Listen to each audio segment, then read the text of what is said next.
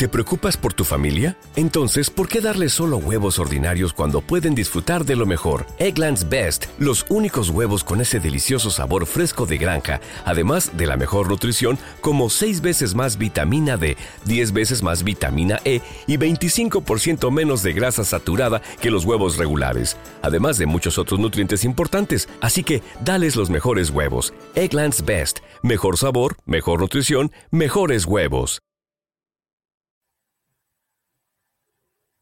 ¿Qué tal? Saludos muy buenas, Seahawkers. Estamos eh, David y yo para hacer una entrevista a Matthew Lowe, eh, arroba Mateo Lowe en, internet, eh, abogado y agente de la agencia de representación Overtime Sports Management Group. Y vamos a preguntarle un poquito alguna cosa, vamos a ver si le podemos sacar algo de información de la labor de los agentes NFL en el proceso pre-draft. Ya os voy a adelantar que es el agente de uno de los jugadores por los que Seattle se ha, se ha interesado en uno de los Pro que puede, eh, pudimos eh, ver por Twitter y al final nos pusimos en contacto con Matthew para eh, poder hacerle la entrevista y poder sacar un poquillo de jugo a ver qué, nos, qué es lo que nos iba a contar. Entre David y yo le haremos las preguntas, me imagino que más o menos todos podréis entender lo que dice, aunque os he de decir que ahora hablando fuera de, de cámara nos ha dicho Matthew que estuvo en España, estuvo cuatro meses en España, en Barcelona estudiando. Así que bueno, igual intentamos que se eh, que intenta hablar un poco en español a última hora, pero bueno, vamos con las preguntas. David, primera para Matthew. Yeah, Matthew. Uh, first of all, thank you so so much for for joining us, for taking the time uh, to be here uh, today, because we understand that this is probably the the busiest time of the year for for you. Uh, once uh, college season uh, finished, there's a little break there, but soon all the pre-draft process starts and it gains momentum. And well, we are almost there. So, how is a regular day for you now these days? Yeah, thank you guys for having me. I'm this is my first year being an agent. I'm it's a huge learning curve for me as well. So I mean, kind of just done with the timeline. The first and like the biggest day for us starts in June every year, and that's when uh, it's called the National Scouting Report comes out, where um, all the scouts across the country come out with a report of about, I think last year was about 1,600 drafters all across college football, and from there, that's strategize, look down, see what type of players we might be interested in, see where their grades are at. They do um, so when they go in for uh, um, testing, also test some of the juniors, the riders that are going to be coming out in the following year. So we already have kind of an idea of where they're going to test when they come to draft day. And mm-hmm. from June all the way to the end of December for their regular season, that's when we're recruiting because as soon as uh, their season's over, most guys it's going to be in December if they're not playing in the college football playoff. Um, they get right to work. Um, I think we had players first, second week of Jan- January, right after the new year, go right into training after we, uh, you know, secured them as clients. We had them all working out down in Houston. They were working, uh, I think it was, they were doing two a days for six days a week from literally, I think they had a week off for Christmas and everything like that. And then they're just working out, like I said, two a day, six days a week, grinding. Um, and what they're preparing for, they're either going to be in one of the little um, All Star Bowl games, whether it be the Shrine Bowl, whether it be the Hula Bowl, mm-hmm. whether it be the Senior Bowl, uh, Tropical Bowl, whatever it may be. They're preparing for that as well as um, their pro day. I mean, especially for a lot of our guys at Overtime Sports Management Group, pro day for a lot of them, that's their only chance really in front of any type of scouts because we're getting a lot of guys from smaller schools or guys that might be getting overlooked because they transferred something like that. So really, I mean, they are working almost four months just for one day to try and impress in front of a bunch of scouts, and hopefully they put up a bunch of numbers that gets them attention from different teams. So yeah, right now we're just finishing up through the pro day process. I think we have one or two more uh, next week, and we're already setting up guys with different teams. You know, Reed, for example, we're going to discuss later. He actually just got invited to the Jets local pro day uh, coming up here. I think next Friday. Um, so yeah, right now it's all about finishing up our pro days, and then um, yeah, talking to teams, setting up meetings, seeing who's interested. Got going, hoping we can, you know, climb the draft boards. Yeah, yeah, amazing uh, how busy they are. yeah. Matthew, imagine uh, I imagine the players are also under a lot of stress these days with uh, virtual meetings with teams, preparation for the combine, pro days, and, and visits with their franchises. How do agents help their clients stay focused? Yeah, that's a really good question. Something, you know, again, me as a first year agent, something I'm trying to kind of learn as I go. Um, especially, for example, I think you guys saw was at the Yale Pro Day with Reed and another client of ours, Miles Olden. And again, for them, they're coming out of small FCS school, not a lot of pro attention. So really, that pro day was their only opportunity in front of scouts. So that was one of my biggest concerns was trying to kind of keep their stress level low make sure that because you know if you're going to come into a pro day super stressed out and really tense really tight it's not going to go well for you so my biggest concern so i mean my strategy i was you know fun trying to you know the beforehand not trying to build it up as you know as big of a deal as it trying to kind of talk about some other things you know just i mean honestly it was my first time meet with them in person so most of it i was just trying to get to know them kind of again try and just get them as relaxed as possible.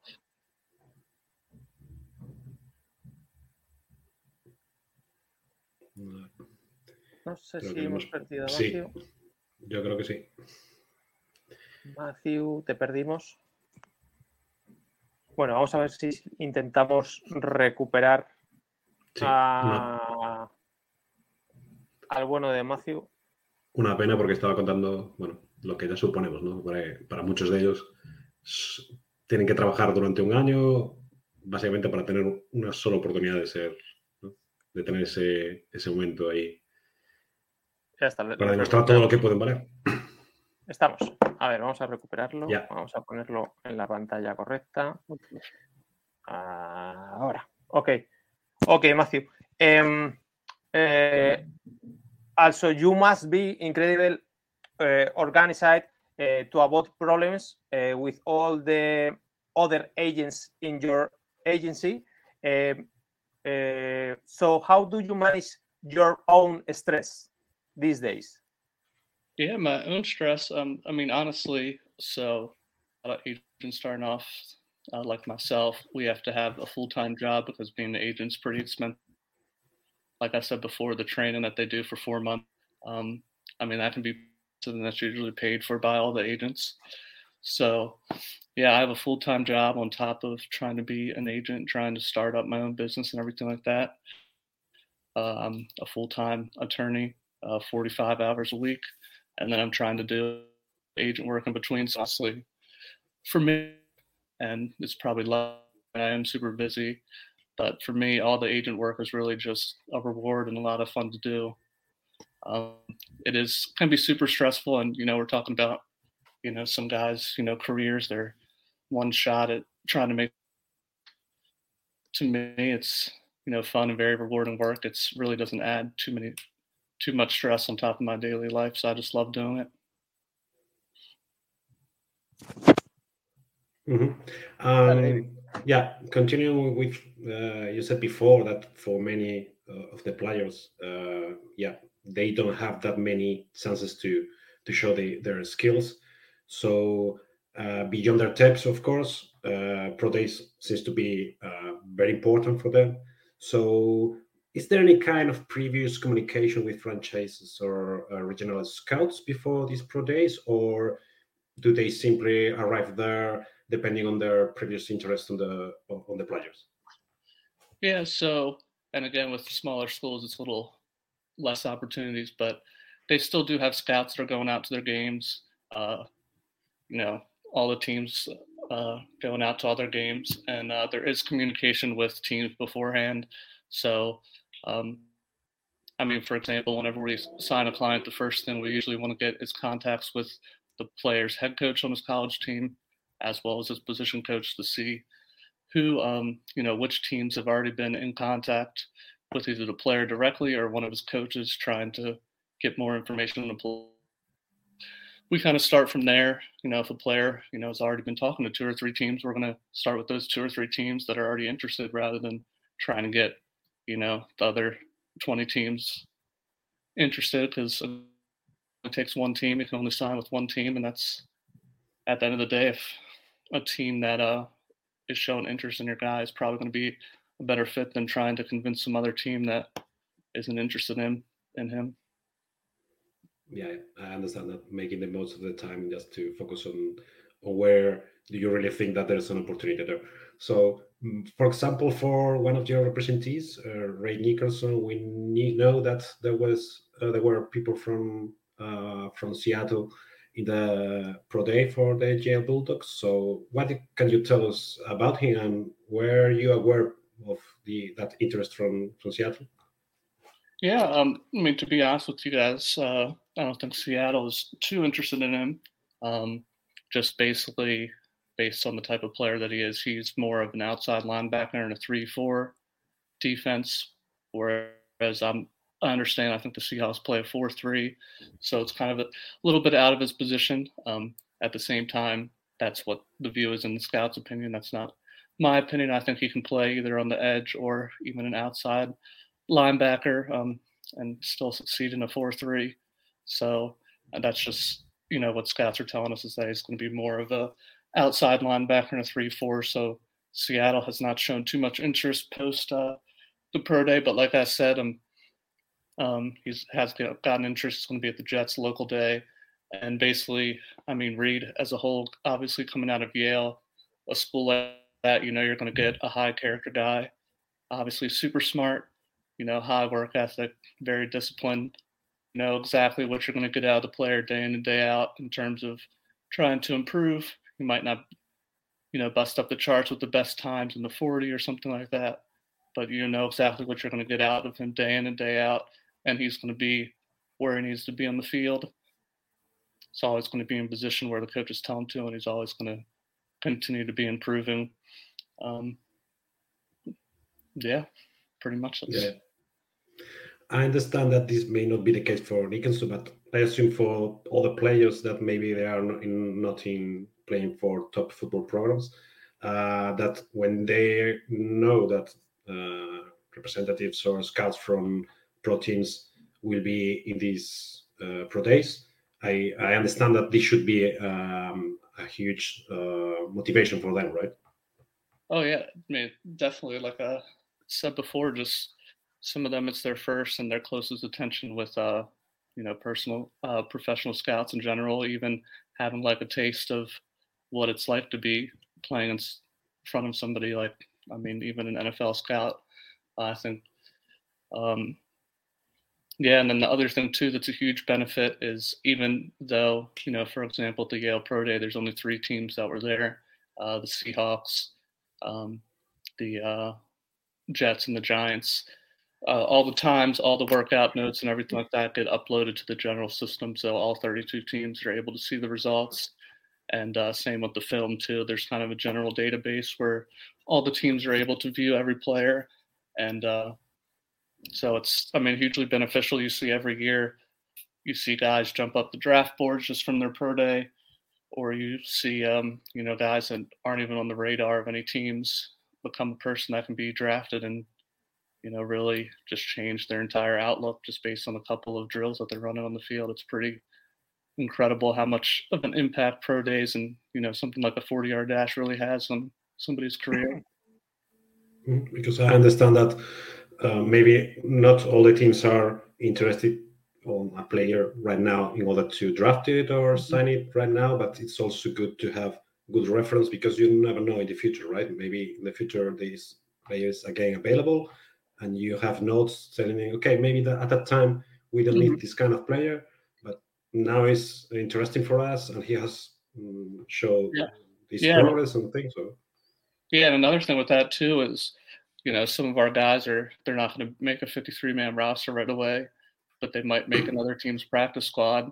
And a year or two down the road, you know, the Seahawks might take a second look at the guy because they already saw, you know, they already saw him work out once. Another really big thing with pro days is talking with the teams because again, personality is, in my opinion, a lot more important of a factor whether this guy personality wise is going to fit into your team and obviously with a guy like reed coming out of yale you know super high character guy that's somebody that to know at the pro day i might think of in a year or two depending on how he's improved say he were to be on a practice squad mm-hmm. Um, getting back to, to seattle and well it's a franchise that has been known for be always looking for diamonds in the rough maybe not in the top uh, rounds but maybe in the in the lower ones i guess that at, at certain point it's the same mm-hmm. for every team but seattle has a history for for trying to do that uh, more than others um, so in that regard not only for seattle but which players that maybe they are not that flashy or not in the i don't know in the mock drafts for the first rounds uh, which ones that you represent uh, do you think that have a better chance to be to be drafted yeah, I mean, obviously, I'm going to talk about some of our guys that we have uh, in our agency. Uh, first one that comes to mind is a guy that, you know, is an example of someone who wasn't on anybody's radar. And he had, came up to pro day and he balled out. And now he's having a workout with the Texans next. Uh, his name's London Harris out of Texas State. He is a middle linebacker. Um, actually, in my opinion, he'd be a great fit for the Seahawks. Uh, you know, I know you guys got Bobby Wagner, but you guys definitely need some young guys to come in there and, uh, you know, start to learn under him. Additionally, he's, I mean, again, tested off the charts at his pro day. So I think just from day one, he's going to be able to be a huge special teams player on any team he goes to. Um, another guy we have is uh, Calvin Tyler Jr. out of Utah State. He's a running back. He is a complete workhorse in college, had over 1,600 yards this year. Um, on his pro day, the biggest thing scouts were telling us coming in was that he needed to run below four six. He ran a four five three. He again tested off the charts and starting to get climb up some draft boards. And then even Reed Nickerson, who we were talking about earlier, um, again another guy who I think when we were talking to scouts is graded as like a rookie training camp invite at best. Um, has impressed, maybe not again he's not going to ever run the fastest 40 or jump the highest, whatever the case may be. But as soon as they saw him in their positional drills and just saw the type of player and again guy that he is, they liked him enough to invite him back to the Jets local day. And you know, again, a year from now, he was a guy who thought that he had absolutely no chance to go to the pros, and now he's been invited to a private workout. So it's pretty crazy to see, you know, how far someone's stock can change just in a short amount of time. Yeah, good to know. So we know where to have an eye on draft days. So yeah. for, for for those that unfortunately will not be drafted, but um, we know that there's also an opportunity on the undrafted uh, market. So uh, how are these negotiations for the undrafted players? Because um, I understand that in most cases this starts even before the draft uh, ends, right? So I mean, during seventh round, maybe you start to get contacts uh, offering maybe the opportunity to to, to sing as, as undrafted. Yeah, that's my understanding as well. Um, I haven't been through a draft yet where I actually have like personal clients that you know have the potential to do that, but that is my exact understanding is around the sixth, seventh round. I mean, even obviously we're talking to teams now and having meetings with teams. They're giving us an idea. You know, if we were to take him, it's going to be around the sixth, seventh round. If not, you know, he's going to be one of our priority guys immediately after the draft. And then, kind of sort of as they see the, how the draft goes, there might be a guy, you know, in the sixth round that they didn't think was going to be there. So then they would say to us like, "Hey, we had to take this guy, but we're still you know, if your guy's not taken, we're going to be your first call as soon as the draft comes off or as soon as the draft's over. So, again, you know, very fluid situation. Depends how the draft falls. Mm-hmm. We do start getting contact from teams, sort of. I mean, obviously now and before the draft, but great ideas of where they think of our guy and what they want to do. Yeah, because uh, um, from the agent point of view, how how do you work on those three days? I mean, do you get together, uh, all the agents from the same agency work together in the same location, or you each of you take care of different people, or how it goes through? Because we see the teams that get together have this war room, let us call it, and and I'm curious about how how is uh, the the how similar it could be for agents, or if not. Yeah, we're OSMG. Um, we're getting a war room in Kansas City, so we're going to be in the same city as the draft. We're getting a big Airbnb and would be posted up in one of the big rooms, watching the draft unfold. Um, one of the things that we do in our agency is we put a team around every player, so every player is going to have five or six agents on the deal, so that way they have any, ch- you know, if somebody's busy, there's always going to be somebody that can give them the personal attention they need.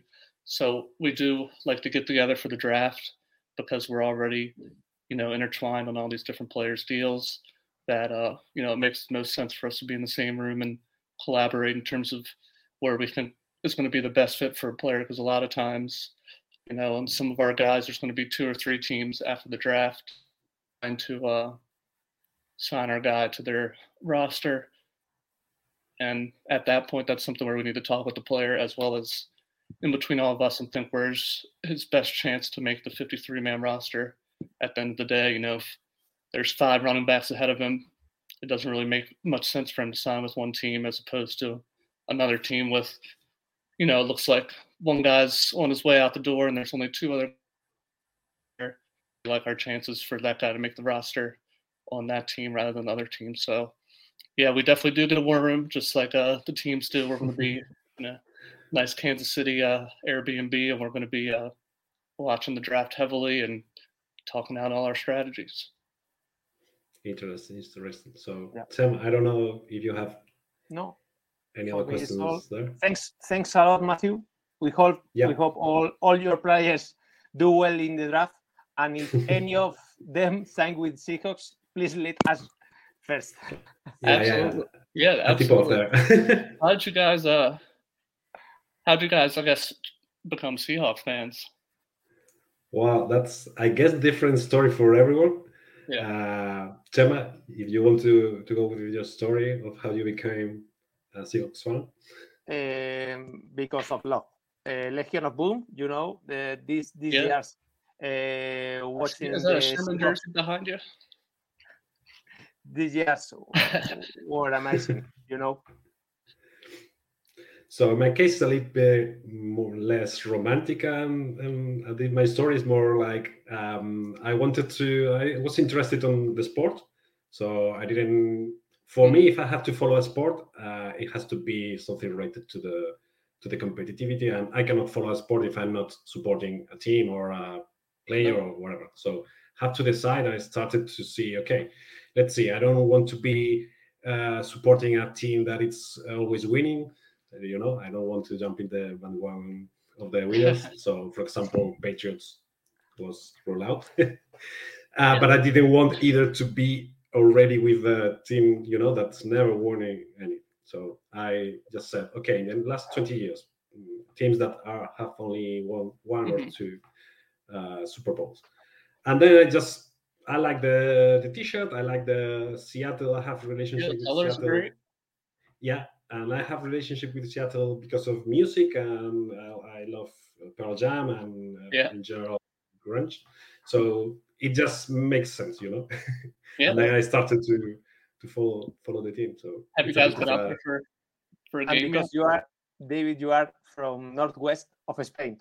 Exactly, that's oh, another thing. I will I will be in, in Washington. in the other northwest. Yeah, exactly. and it's also rainy here, so it's perfect. Have uh, you guys been out to a game yet in Seattle? Uh, not in Seattle, but um, Chema, you have been several uh, games, right, here in Europe? Uh, yeah, I'm. I went from the Raiders Seahawks in London, and this year uh, the Tampa Bay Buccaneers against Seahawks. Gotcha. Also. Yeah, you guys gotta I think we, make your way out there to Seattle one day. Get a make a huge production. That, that's the plan, I think.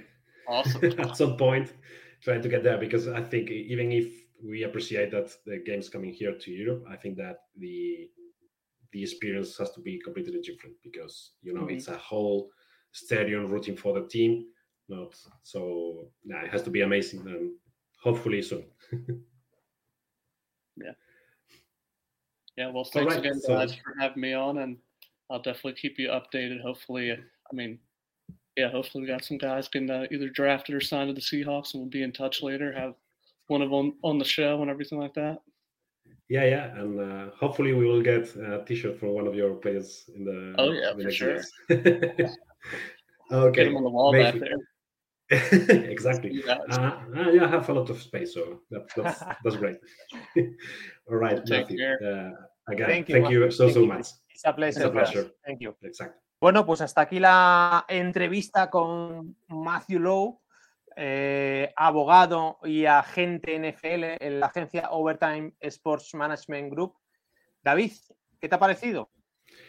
Bueno, eh, la verdad es que es un lujo, ¿no? Poder hablar con alguien, sobre todo para nosotros desde aquí de España, que no tenemos el acceso que tienen allá eh, para todo ese tipo de información, pues alguien que te lo cuente de, primera mano, ¿no? Sobre todo porque también lo, lo que nos llega aquí es para agencias que llevan a jugadores súper importantes o que sabemos que van a estar en rondas altas y al final eso no deja de ser un porcentaje pequeño ¿no? de todo lo que se cuece eh, esos días y todo el proceso pre-draft.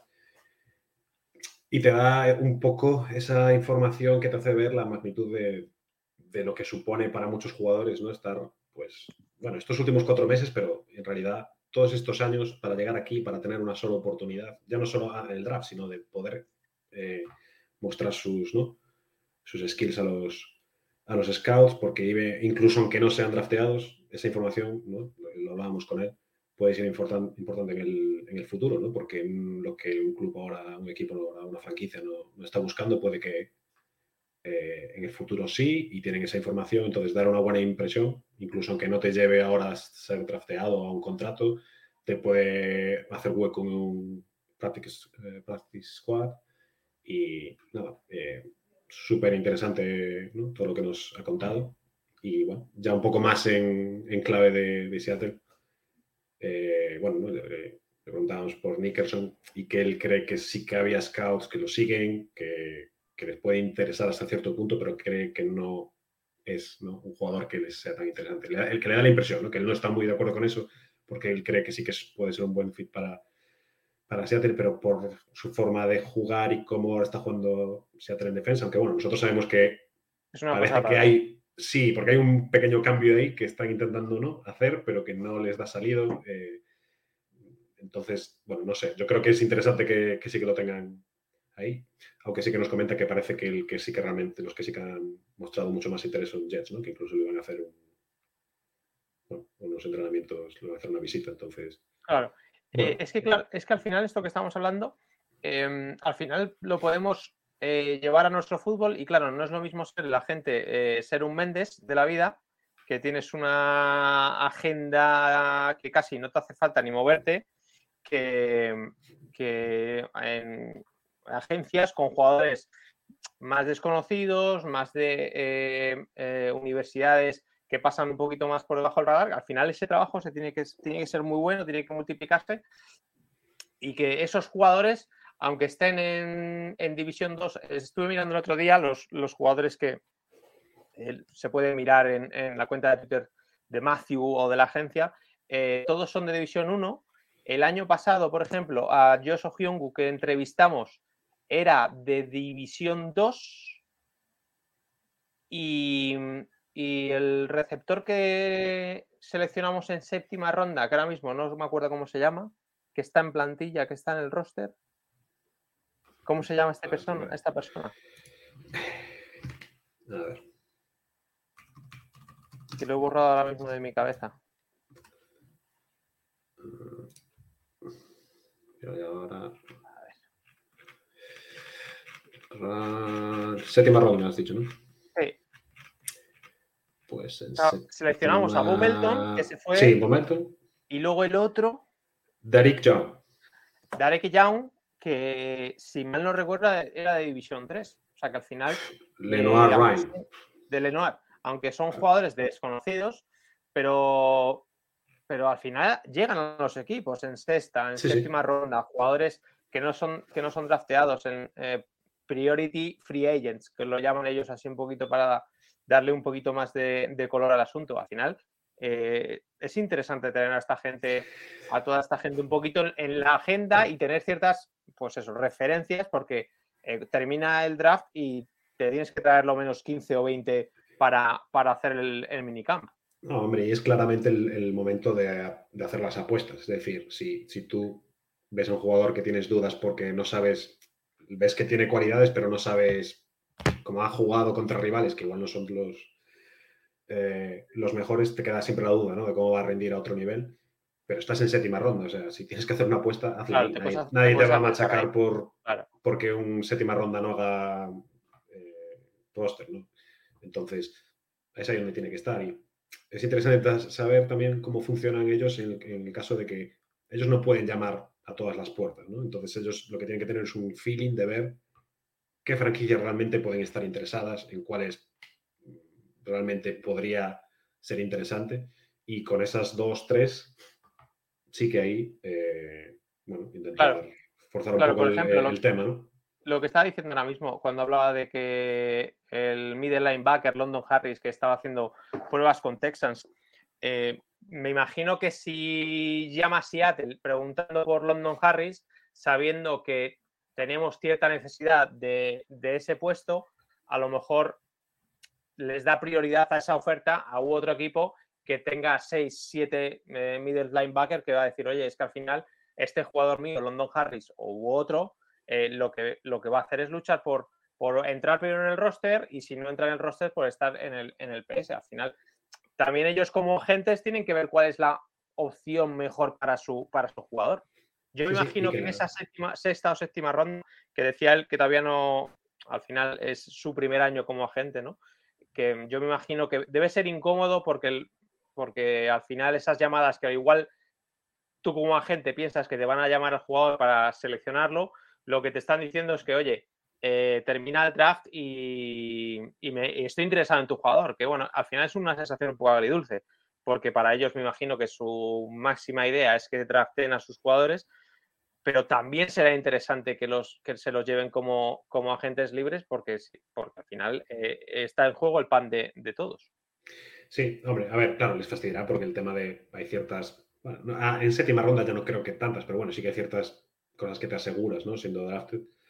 Eh, entonces, claro, que te llamen para decirte, sí, nos interesa, pero no está, o sea, no, no lo suficiente para gastarnos ni una seta. no nos vamos a gastar una ronda, eso es. Pero cuando estás ahí, supongo que al final lo que tienes que decir es, bueno, eh, lo que me llegue, aprovecharlo, ¿no? Hay que cogerlo, claro. Yo, yo me imaginaba, cuando estaba contando esta opción de pensar, me imagino que no a todos los jugadores tendrán esa opción de tener varias ofertas al final yo creo que se tienen que tirar casi a la que te llaman. La que te llaman, decir que sí y. No, el otro es un bendito problema, ¿no? Si el problema es no saber dónde, dónde, elegir, porque al final eh, al menos tienes una seguridad de que, que ser en algún lado, ¿no? Y, también me resultó interesante porque, claro, siempre vemos a los, a los equipos, ¿no? En esas war rooms, ahí todos debatiendo, eligiendo, todos aplaudiendo cuando se elige. Y claro, ellos tienen algo parecido, ¿no? En, su, agencia todos, y como al final esos días no es que tengan un agente asignado a cada jugador, sino que tienen un, equipo, ¿no? Asignado a cada jugador, de forma que sí, supongo que sí, evitar que pues, la gente en ese momento, uno en particular, pueda no estar disponible, que siempre tengan un backup, un, grupo de gente y que les puedan ayudar. Así que Curioso, curioso eso del, del Airbnb, ¿no? sí, sí, que se juntan. Sí, a mí lo que se me vino a la cabeza es, ¿no? El, bueno, me sale el nombre ahora. El ex eh, head coach de Arizona, ¿no? En su mansión allí. El, el Kingsbury este. Sí, sí, o, los Rams, ¿no? Con la, con la mansión esa que alquilaban, incluso, que la alquilaron el año pasado, incluso sin primera ronda ni nada. En plan casa rural. Sí, y aquí todos estos metidos en un Airbnb. Eh, representando a muchísimos jugadores, pero, pero bueno, cada uno, claro, eh, hace lo que, lo que puede. Pues David, gracias tío por estar por aquí. Nada, hombre, un placer. Que estaba la gente por ahí, no todo el mundo está disponible. Gracias por estar un sábado, que lo estamos grabando un sábado, ya lo sacaremos el lunes cuando lo editemos y lo que dejemos así un poquito pulcro. Así que nada, tío, gracias por echarme un cable con el inglés, porque si no, esto no lo saco adelante con el bueno de Matthew. Encima se le estropeaba un poquito la conexión. Debe ser que desde, desde Milwaukee hasta Madrid y, Galicia no nos pillaba bien la conexión. No, bueno, bastante, bastante hicimos, yo creo que. ha, estado digno, ha estado digno. Al final, para él también bien, ¿no? Porque. Em, sí, se le veía cómodo también. Además, estuvo, estuvo en, España, o sea que tiene cierta conexión aquí, ¿no?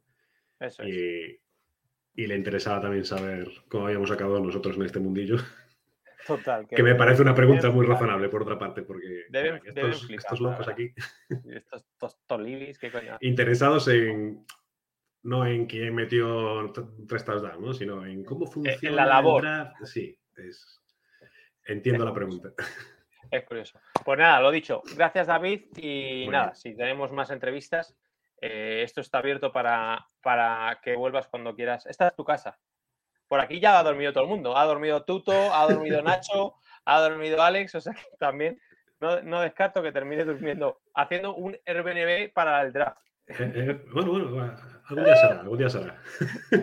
Perfecto, David, muchas gracias. Venga, chao a todos. Chao, chao. O'Reilly Auto Parts puede ayudarte a encontrar un taller mecánico cerca de ti. Para más información, llama a tu tienda O'Reilly Auto Parts o visita oreillyauto.com.